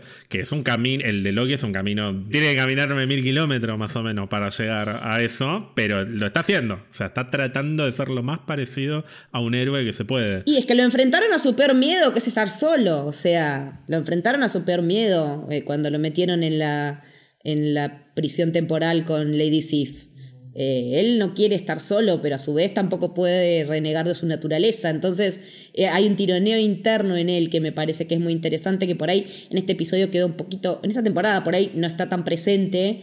Me parece que no por nada también a prensa le, eh, le dieron cuatro episodios para ver y no el cinco y el seis, pero sí más de la mitad de la temporada. así que yo me espero que haya algún como algún pivot fuerte en el episodio 4 o 5 que haga que, nuestro Loki, eh, no sé si vuelva a las viejas mañas o tenga una epifanía de algún tipo, o sea, tiene que haber un quiebre importante. Eh, porque aparte también estamos hablando de un Loki enamorado, que también es una cosa extraña, todo eso del Loki enamorado, una versión de sí mismo, pero mujer, o sea, todo lo que dijimos eh, en los análisis de la primera temporada. Me parece interesante ver que está preocupándose por alguien más que no es él. Eso es lo que a mí me gusta de este Loki. Me gusta ver que esté viendo como que no se vaya el universo al tacho. Claro, no solamente se está preocupando por el prójimo, se está preocupando por el multiverso, o sea, se está preocupando por absolutamente todo. Sí, está haciendo más que los Avengers en este momento. En este momento se está carreando, está carreando el MCU el solito. Así que sí, yo, yo no estoy tanto del lado de que va a haber un pivot que, o sea, yo creo que va a estar la tentación de volver a ser villano una y otra vez. Ah, puede ser. Pero Loki ya no vuelve a caer. Este Loki yo ya estoy, yo lo voto. Loki. Él es el, guardián, eh, el verdadero guardián del multiverso. Exacto, pero me parece súper interesante eso, porque está dando vuelta por completo la lógica de, lo que es el MCU. Por eso me parece que no hay manera de que no sea un personaje clave cuando termine toda esta, esta gran saga. Y aparte también en este momento lo vimos tener una... me gustó mucho cuando él dice, bueno, sí, pero cualquiera puede tener un mal día. Yo el día que estaba rayado eh, como me peleé con mi papá y con Thor, me fui a la Tierra y, y realicé una, invasión alienígena y bueno, lo agarré a Tony Stark y lo tiré del Empire State, como que un día, un día malo tiene cualquiera, y con eso generó que el Avenger principal tuviera los traumas que tenía, tuviera accesos de, de pánico, ataques de pánico, que creara no sé cuántas armaduras, problemas maritales, o sea, lo que para él fue un día más o menos malo, al otro le cagó la vida para siempre. Pero bueno, mientras lo y Sylvie se pelean por quién mata a quién, pues básicamente es un quilombo esto. Está la Miss Minutes gigante fantasma, que es una cosa hermosa, que corran, grita Tara Strong. Y se empieza a formar este vínculo entre Victor Timely y Rabona, que yo ya, cuando vienen y ella se sienta ahí en la comada, yo, yo los empecé a shipear. Fuerte. Yo entré como un caballo, ¿eh? Yo, eh, yo entré como un caballo a esta pareja. Yo también entré, pero dije esto es un triángulo amoroso y le incluye a Miss Minutes. Porque las caritas de Miss Minutes cuando ellos se acercaban eran como de celos. Exacto, o sea, estuvo primero la fase de, que se empiezan a enamorar. Y digo, esto es lindo, claro, acá se empieza a dar el romance Kang-Rabona. ¿Ves que esto es un loop y esto va a terminar siendo el Kang y la Rabona de bla, bla? Bueno, después se suben al barco, que Paréntesis, el barco se llama SS Herron y Herron es el apellido de la directora de la primera temporada, de Kate Herron, así que es un lindo, un lindo homenaje. Se suben al barco y ahí, mientras ellos conversan, cual Ethan Hawke y Julie Delpy en Antes del Amanecer, está Miss Minutes ahí al costadito que claramente se está poniendo celosa. Y yo digo, ¿vos me estás diciendo que Miss Minutes está celosa? Y cuando Rabona le dice, vamos a hacer una buena sociedad, y Miss Minutes sonríe, yo digo, no, no estaba celosa, sería como una cosita como medio, medio chistosa, pero Miss Minutes está contenta porque se está armando la sociedad. Se está armando toda la, situación. No, estaba sonriendo porque diciendo así, sociedad, hija de puta, vas a terminar. Porque hay un corte y de repente está Rabona durmiendo, se cae el barco y los dos diciéndole chao reina, que te vaya muy bien. Que la fuerza te, te juro que me llevé las manos a la cabeza, digo, no puedo creer lo que acaba de pasar. Me rompió me rompieron el shape en pedazos y Miss Minutes es la basura más grande que hay en el multiverso. Fue espectacular. Mala amiga, mala amiga Miss Minutes. Es mala y aparte tiene pretensiones de grandeza toda la discusión que tiene con Victor Timely no, después. después de esto viene, llegan al laboratorio, ahí aparecen todos los relojes, todos los maniquíes, que ahora que me decís lo de los maniquíes en, el vacío, lo tengo que volver a ver porque no lo había asociado. Y está esta sensación de que Miss Minutes puede ver que Victor Timely, o sea, como que este Victor Timely se va a convertir de alguna manera, aunque no sea literalmente el mismo He Who Remains, está el potencial de convertirse en He Who Remains y mm, Miss Minutes se empieza Lo voy a decir de la única manera que lo puedo decir. Se empieza a calentar. Se transforma en la Miss Minutes a color. O sea, como Werewolf by Night ahora en Technicolor. No, bueno, y ya que estamos acá, vos cuando me creaste, eh, que fue antes de crear la TVA, antes de la guerra multiversal, yo era solamente una inteligencia artificial que, que quería jugar al ajedrez conmigo y vos me diste autonomía para programarme a mí misma. Y yo digo, ¿qué carajo está pasando?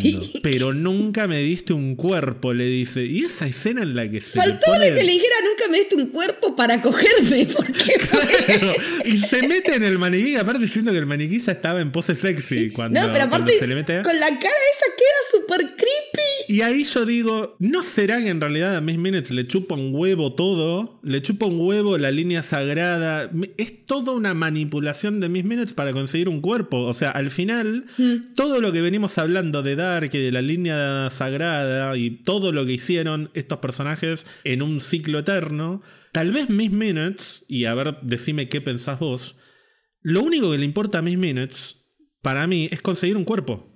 No le importa la línea sagrada, no le importa el multiverso, no le importa He Who Remains. Para mí es conseguir un cuerpo y estar con él. O lo está seduciendo para poder conseguir el cuerpo. Que igual eso es lo de menos. Puede ser. Ponele que también ser. está caliente con él y se lo quiere empomar. Pero para mí, la clave de Miss Minutes es que desarrolló su autoconciencia, Ultron. Eh, sí, es que están los memes de Miss Minutes eh, siendo Ultron. Yo creo que todo esto que Miss Minutes estuvo haciendo no fue para garantizar que He Who Remains llega a donde tiene que llegar. Miss Minutes está tratando de garantizar que Victor Timely le dé un cuerpo. Es decir, Miss Minutes hizo que Rabona le dé la guía a Victor Timely en un, y que con eso genere una línea alternativa para que este Victor Timely variante, este Victor Timely que se desarrolló, cuerpo. le pueda dar un cuerpo. O sea, es su plan. Pero Miss Minutes cree que tiene agencia sobre un tejido temporal que en realidad la excede. Sí. Para mí, esto, de nuevo, sigue siendo parte de un loop Hmm. y Miss Minutes va a terminar siendo la misma Miss Minutes de siempre. El mismo engranaje que tiene que ser. Pero nunca había pensado que Miss Minutes podía llegar a tener una agenda propia. Eh, no, ni en pedo, jamás me lo hubiera imaginado. Yo pensé que era eh, como la super secretaria de, de He Who Remains, eh, la, inteligencia artificial más grosa, mejor lograda, pero ni en pedo que tenía motivos ulteriores, ya fueran personales o románticos, sean los que sean. O sea, fue como un shock. O sea, no, no, fue como, ¿qué? Y viste cuando volví a poner la escena y digo, pero realmente está pasando esto y sí, evidentemente ella está buscando tener autonomía y evidentemente es lo que le pasa a todas las inte- inteligencias artificiales que logran la autoconciencia, poder salir de, lo, de la virtualidad para tener la corporalidad y que se venga Skynet nomás después ya. Escuché una teoría falopa que dice que Rabona sería la inteligencia artificial que era Miss Minutes en un cuerpo al que He Remains o Kang o una de sus 70 variantes le dio un cuerpo. Lo único que me hace ruido es que la vimos a ella en el pasado siendo directora de colegio. Pero digo, puede copiar la forma del cuerpo. Modo Fantino, vos me estás diciendo que Victor Timely o alguien se va a basar en esa docente Sí. que vimos en la temporada 1 para armarle un cuerpo a Miss Minutes que va a ser el cuerpo de Gugun Bazarro, justamente, Sí. de la actriz, y que Miss Minutes se va a convertir en la jueza Renslayer y eventualmente va a interactuar con Miss Minutes, que es la que... En su versión anterior. No, no, ese me explotó. No es mi teoría favorita. No, es una teoría. No, no, no la voto, no la voto, pero me, me pongo loco con esto. Porque es niveles WandaVision de teoría esto. Extrañaba este nivel de falopa, te digo. No, es muy buena, igual. Como teoría es muy buena. No la creo porque yo creo que hay otra vuelta para Rabona que mm, al final del episodio medio que la deslizan, que después lo hablamos, pero creo que no sería compatible. O sea, si, si esto que vos decís va a pasar, no entiendo cómo podría darse algún escenario de los que podrían darse con lo que pasa al final del episodio. Pero, pero ya estoy en un nivel que no, no, no sé. Eh, me está por explotar la cabeza. Pero bueno, hablando de Rabona, llega Rabona en plan eh, venganza, que es algo que me gusta porque Sí. en los cómics Rabona también tiene su etapa en la que se quiere vengar de Kang. Y acá viene en plan, me voy a vengar de ustedes. Y a diferencia de Miss Minutes, a mí me parece que Rabona sí es leal al... A la sagrada línea de tiempo. Rabona compró el, Sí. el discurso, el relato, el relato de He Who Remains. Y medio que lo dice. Vos no sos He Who Remains, yo soy leal a él, no a vos. Y a mis minutes, olvídate, la va a hacer poronga. Y en el medio llegan Logimobius y llega Sylvie, está un quilombo. Me gusta mucho que Rabona hable del orden versus el caos, justamente. Sí. O sea, Rabona es la que está consolidando o, o corporalizando esta idea de la TVA viene a ordenar. La TVA sin mí no funciona, que yo le dije Sí. gracias. Es lo que me pasa a mí, es lo que nos pasa a todos tantas veces que decimos, yo me voy de acá y todos ustedes no saben Y hacer todo nada. se va a la mierda. inútiles. Claro. Es como, no me pagan lo suficiente. O sea, Sí. yo me puse la TVA a los hombros, le faltó decir, porque a Rabona también se le están cayendo un montón de, mm, de cortinas, Sí. pero lo interesante es que eso no la lleva a descreer del propósito, Al la contrario. lleva a descreer del sistema. Sí. O sea, ella dice, el sistema es una mierda. Pero es una mierda porque básicamente yo estuve carreando esta misión. Hmm. Y todo este sistema era una porquería montada por esta, eh, este reloj sexópata y demente. y toda esta manga de inútiles que no sirven para nada. Y sin mí la TVA no existiría. Sin mí habría guerra multiversal. Es como que sigue. Está demasiado. Subida al caballo. Está subida al caballo y se cree demasiado el cuentito también. Pero me gusta porque es consistente con lo que plantea el personaje, con que yo soy el orden. Sí. Eh, y bueno, y yo soy el orden, llega el caos que es Sylvie y se da Sí. una pelea que Es un quilombo, Es sí. un quilombo, uno lo quiere matar a uno. es muy bueno el momento en el que básicamente Sylvie se encuentra en la misma situación que ella siempre criticó de la TVA. Sí. Eh, ella está decidiendo lo que va a hacer o lo que no va a hacer una persona. Una persona. Simbólicamente está muy bueno que justamente ese momento sea con Victor Tingley. que se ve igual a He Who Remains. Exactamente, y, y que es además el ideólogo de todo el sistema que destruyó la vida de Sylvie. Eh, ella está teniendo lo que por ahí hace que sea la variante de Loki que está mal, que es esa grandeza. Claro. Ese poder pensar en, en, en frío dentro del quilombo. Acá Loki y Mobius se llevan a Victor Timely, así que está garantizado que por lo menos la semana que viene, yo creo que lo vamos a volver Sí. a ver, a Jonathan Majors. Y lo que me gusta es que Sylvie le dice, déjenme a Rabona a mí. Sí. Y los otros dos dicen, bueno, listo. Bueno, chao. dale. Hacé lo que quieras, reina. Sí. Hacé lo que se te cante.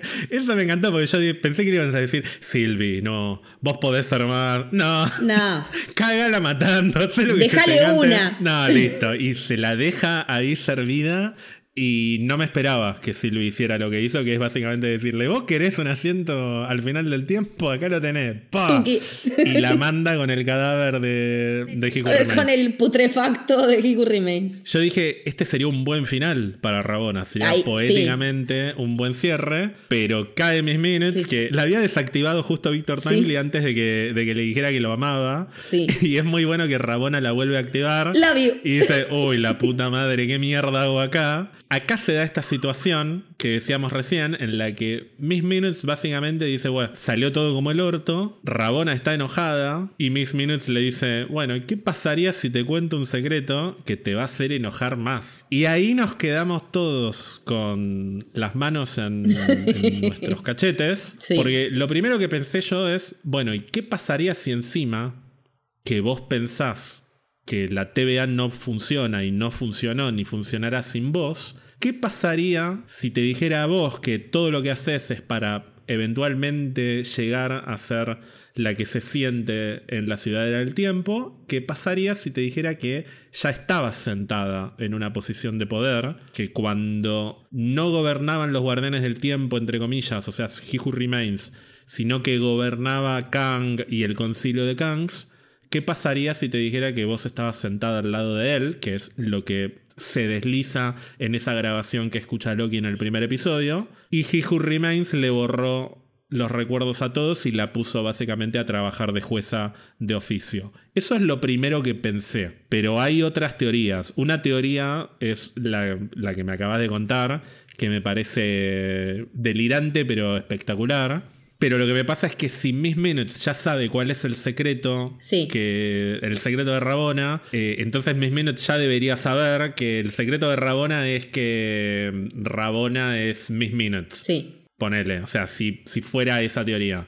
Y no tendría sentido, porque ¿cómo vas a ver Miss No. Minutes eso si todavía no pasó? No pasó. O sea, desde la perspectiva de Miss Minutes no pasó. Salvo que Miss Minutes sepa, salvo que Miss Minutes sepa que eventualmente ella se va a convertir en Rabona. Y depende de que haya en los archivos a los que ella tiene acceso. Porque ahora me quedo pensando, ¿podría saberlo? Si todo ya pasó y está volviendo a pasar, o salvo que Miss Minutes quiera tener el cuerpo de Rabona, porque sabe que le parece apetecible a He Who Remains y todos ellos. Salvo que Miss Minutes ya sepa que dentro de Rabona está Miss Minutes, entre comillas, porque tiene esa información desde que, desde que fue creada. Entonces su sentido es llegar a ese momento, llegar al momento en el que por fin pueda ser Rabona ella. Yo siento que ya es como mucho.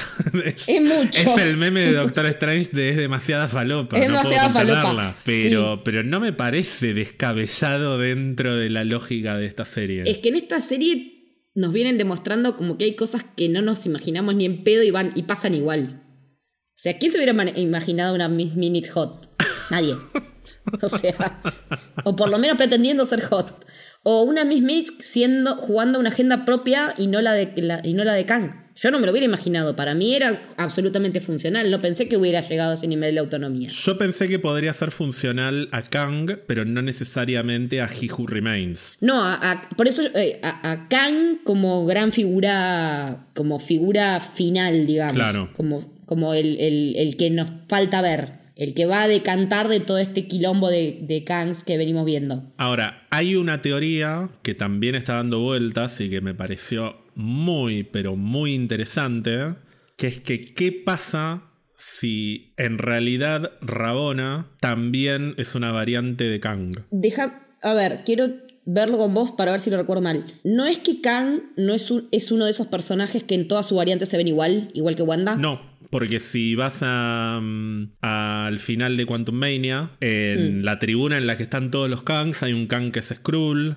Hay un Kang que tiene toda la cara. También es como un Kang Ajá. alienígena. Se pueden ver diferentes. Porque yo, lo, pe- yo pensaba, qué cagadas, hay que recastear a Jonathan Majors porque Kang es uno de los que serían esos personajes Nexus, como Claro. se dice en los cómics, digamos, que no pueden verse de otra manera que la que se ven. Que en los cómics es uno Kang, otro Wanda y no me acuerdo quiénes son los demás. Esa regla nunca estuvo muy instalada en el MCU y no creo que le den demasiada importancia, sinceramente. Me gusta eso entonces, o sea, que Rabona sea una variante de Kang y que por eso y que por eso ella tenga que vivir todo el proceso también. No, y por eso ella también era parte del consejo. O sea, el consejo Sí. de Kangs era un Kang conquistador, tal vez un Kang Immortus, tal vez un Kang Centurion. Nathaniel Richards. Claro, y una Kang femenina, Rabona, Sí. de la misma manera que Loki tiene su variante femenina y sería muy interesante además el paralelismo entre Loki y Sylvie Kang y Rabona. y Kang y Rabona. me gusta eso. Y hay una cosa también medio poética, medio no, muy poética, en el hecho de que Rabona, antes de ser jueza, fue la agente de la TVA que le cagó la vida a Sylvie. A Sylvie. A grandes rasgos, no sabemos muy bien por qué, decíamos heroína, pero casi que porque fue mujer que le cagó la vida. Es que lo he pensado también que el, el error de Sylvie fue nacer mujer. Y, pero Porque todas las la- demás versiones, las demás versiones de Loki que vimos también eran, eran, eran varones y también fueron podadas. Es que yo lo pensé, pero la hubiesen podado cuando recién nació. Pero bueno, ponele que hasta que no decidió convertirse en una heroína, tal vez el hecho de ser mujer la llevó a encarar la vida de una manera diferente a, Sí. a como la encararon los demás Lokis. Pero bueno, de la misma manera que el Loki cocodrilo Sí. creció hasta que. Hasta que se comió el gato equivocado del Claro, vecino. igual, al margen de que todo eso es un chiste, tampoco es para analizarlo demasiado, no, pero, pero hay un poquito de realidad también en el hecho de que si todo fuera tan, tan, tan estructurado, y bueno, nace Loki mujer, y ya cuando ve que es biológicamente mujer, y ni siquiera biológicamente, ponerle que biológicamente fuera hombre, pero en términos de género se identifica como mujer. Ya era una niña Y crecida. tenía seis años, creo, cuando se la llevaron. Sí, no sé exactamente porque el- la edad de los asgardianos es medio. Capaz tenía 100, aunque parecía de Pero 6. ahora la duda que tengo: ¿Sylvie será también una, una gigante de hielo? Yo me imagino que sí. ¿Es condición para ser Loki que ser gigante de hielo? Uh, ya es- entramos en un terreno. No, Sí, no. Bueno, no nos metamos ahí. Me excede por completo, no, no sé. Ah, no, eh, no, sí, sí, ¿sabes por qué? Porque ella siempre supo que era adoptada, le dijo a Loki en el tren. Sí, puede ser adoptada y no gigante de hielo, no sé. o sea, También, sí. Es como mucho, ya es, es, es demasiada falopa. Es demasiada sinceramente. falopa, sí. Pero mm, al margen de esos detalles, yo con lo que más me quedo es en lo poético de que justamente la persona que le cagó la vida a esta variante, también le cagaron la vida a ella. Y es justo la versión femenina de, De del personaje central de toda esta historia, claro. O de uno de los personajes centrales de esta historia. Puede ser, me, me gusta, me gusta esa teoría. Y la poesía de que haya un romance entre los dos. Entre- o sea, ah, entre Sí, es que en eso estaba pensando. sí. otro personaje que es tan egocéntrico, porque debe haber un componente de egocentrismo importantísimo en una persona que hace, un, a que hace un consejo con versiones de sí mismo. Y bueno, ¿de quién se va a enamorar? También de sí, Sí. mismo, pero en versión minita. básicamente. Me gusta esa idea y ya hay quienes dicen, y con esto recastean a Jonathan Majors y la villana Rabona. de Kang Dynasty va a ser Rabona. Eh, no te digo que no, pero... Yo amo a Gugun Bazarro, me parece una gran Sí, actriz. Le quiero mandar un saludo a tu querido compañero Lucho del Camino del Héroe. Que no se la banca. Que me dijo que no solo no se la banca, me dijo que no le gusta mucho la actuación. No le gusta cómo trabaja. No le gusta la actuación. Sí, no, me dijo lo mismo ahora. A mí me encanta cómo a, actúa. mí, a mí me gusta mucho desde que la vi en Black Mirror, o sea. Pero si pones algún bazarro de villana de Gang Dynasty y de Secret Wars, agarrate a los. eh, o sea, se viene el MCU que tanto le molesta Sí. a todos. Que se murió con Sí. Tony Stark y, y todo lo que quieras. Sí. Olvídate porque sería como, ah, ¿sabes qué? ¿Te molesta? Incelandia No, no, se prende fuego. se prende fuego. Si ya me lo estoy esperando para las Marvelísimas, eh, ¿sabes qué? Con una villana, la catástrofe, otra que la destrucción de la sagrada línea de tiempo. Pero bueno, la semana que viene hay una muy, pero muy buena noticia. Que como si esto igual estuvieran dando mal, están dando muy, pero muy bien esta serie. Pero si es, esto no fuera poco, la semana que viene vuelven Justin Benson y Aaron Murhead, los directores del primer episodio y directores principales de la serie. Que además quiero mencionar que tienen películas que tienen que ver y mucho con el viaje del tiempo, y más de una. Resolution y The Endless son dos películas que están conectadas y que tienen que ver justamente con, con los loops o sea, con los ciclos que se repiten y repiten. Bueno, justamente The Endless sería como lo que no tiene fin. sin fin. Exacto. Y bueno, y también está Synchronic con Anthony Mackie, que también tiene que ver con viajes en el tiempo. Así que quiero ver cómo encaran lo que sea que va a venir.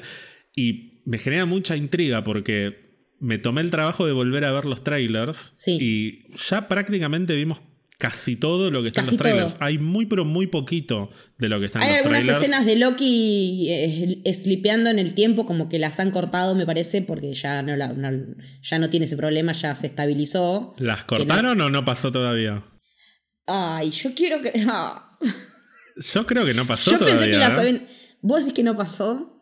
Porque generalmente los trailers los arman con los primeros tres episodios, cuatro. Yo en una de esas escenas vi algo que dije, no, esto no puede ser que lo hayan cortado. Hay algo que Ay, es lo voy muy... a tener que ver de vuelta. Hay algo que es muy importante. Hay un slipeo de Loki que aparece en un lugar. No lo voy a decir. No lo voy a decir y si pueden no, No, lo no, lo voy a vean. ver de vuelta. No, yo sí. yo recomendaría que no lo vieran porque hay algo muy importante.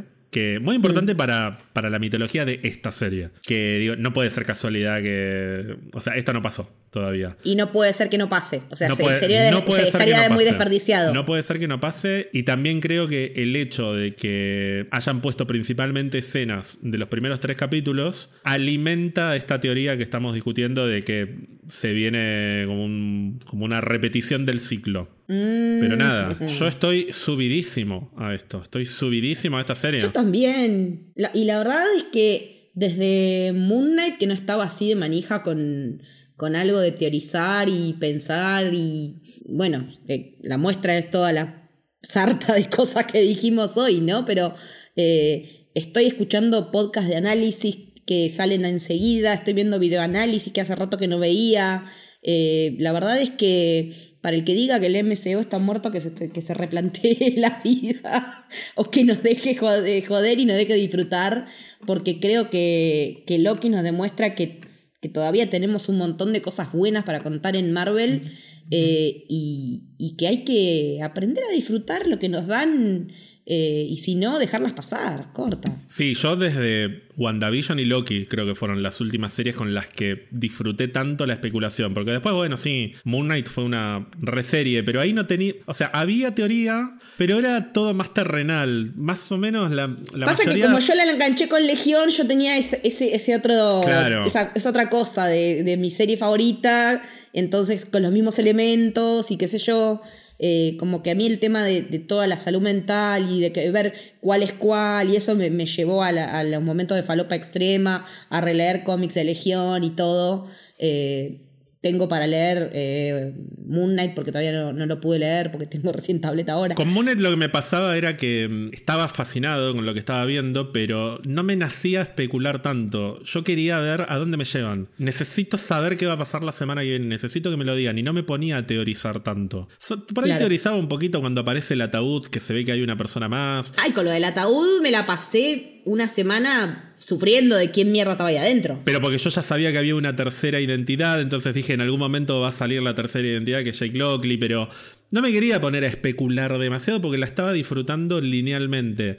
Claro. Loki, al igual que pasó con la primera temporada y al igual que pasó con WandaVision, es una serie que digo, no, pará, y si esta es tal, y si viene esto, y si esto conecta con... Es, es- es el meme del, del pizarrón con todo Sí. conectado. Eh, mientras que nada, vengo de una serie en la que las teorías eran para tratar de justificar los errores de guion, digo... La esposa de Nick Fury, eso no es Skrull, está cortando. ¿Por qué se cambió? Todo al pedo. O sea, vos tienen que entender que yo estuve cuatro semanas teorizando por qué una Skrull cambiaba de forma para cortar una zanahoria. Claro. Esto es. eh, no es un- una brisa de aire fresco. Esto es. eh, me siento. Estamos en el Valhalla. Estoy en la costa puertorriqueña tomando sol y, y disfrutando Con de. un trago en la mano. Disfrutando de un ron con coca. Sí. Así que, bueno, Leti, estoy muy, pero muy contento de haber podido compartir esto con vos. Qué lástima que no estuvo Ian, porque justamente Ian que le encantan todas estas falopeadas. Pero bueno, siempre es un placer compartirlo con vos. Y ya es un poco el clásico del episodio, un clásico, dos veces. El episodio 3 venís a. Bueno, estamos sentando precedentes. Sentamos jurisprudencia.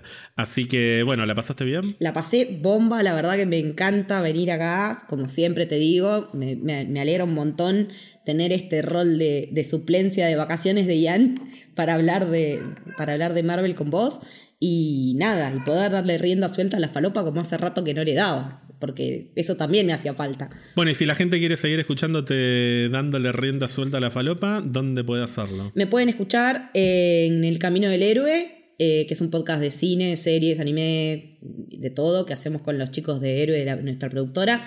También hablando de Doctor Who en por el largo camino, que está medio muerto, pero ahora para los especiales del 60 aniversario vamos a ver si lo podemos reflotar. Hablando de Nolan en Testigos de Memento y hablando de Star Wars en Historia de una Galaxia Lejana. Eh, así que por ahí y en redes como Leticia-Haller, tanto en Twitter como en Instagram. Y próximamente también en Pizza Birra Marvel, no adelantaremos nada, pero no es muy difícil. Si hacen las cuentas, se imaginarán. Domado. A mí me pueden encontrar en arroba ger-alonso- y esto ha sido todo por esta semana. Nos vemos en el próximo episodio. Chao.